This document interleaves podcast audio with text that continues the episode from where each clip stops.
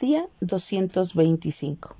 Jeremías del 32 al 34.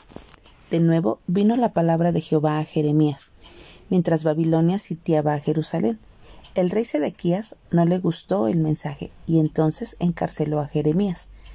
Dios no estaba ajeno a esto, por supuesto. El encarcelamiento del profeta pudo ser la forma en que Jehová protegería a Jeremías de sus enemigos y proveería alimento a esta en este terrible tiempo.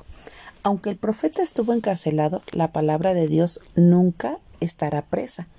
¿No te alegra saber que aún en tiempo de, en estos tiempos Dios proveerá una manera en que su mensaje llegue a donde Él ya lo ha dispuesto?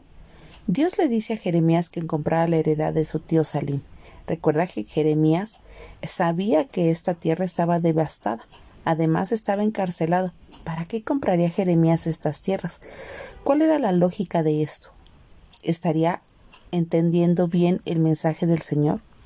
¿Por qué mandaría el Señor que redimiera esta tierra? Como ves, Jeremías tuvo dudas, sinceró su corazón delante de Jehová y clamó a él, acudiendo ante él en alabanza y súplica. Pero esta duda y Jehová respondió, Yo soy el Señor, el Dios de toda carne. ¿Habrá algo imposible para mí? Jeremías simplemente obedeció, a pesar de lo ilógico que a él y a otros les parecía esta orden. ¿No te pasa también a ti que dudas si te resistes a la voz de Dios? Dios nos pide una fe. Dios no nos pide una fe irracional, pero sí nos pide caminar con fe, confiar en quien es Él en la suficiencia de su palabra. Cuánto deseo que toda mi mente y sobre todo mi corazón recuerden que obedecer a Dios es amarlo. Amarlo es desear y hacer su voluntad.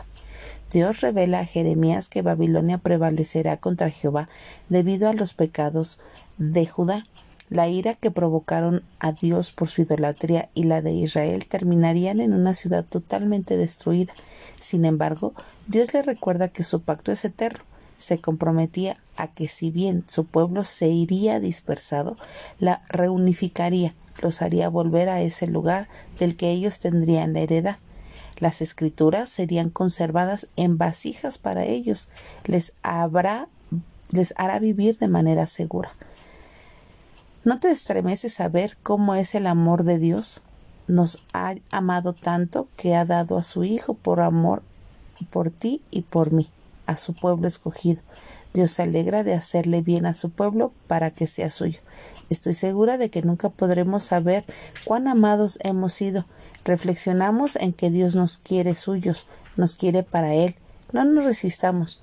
Dios quiere sanar y limpiar nuestras heridas, revelar abundancia de paz y verdad a nuestras vidas todos los días. Que tengas un buen día y que Dios te bendiga.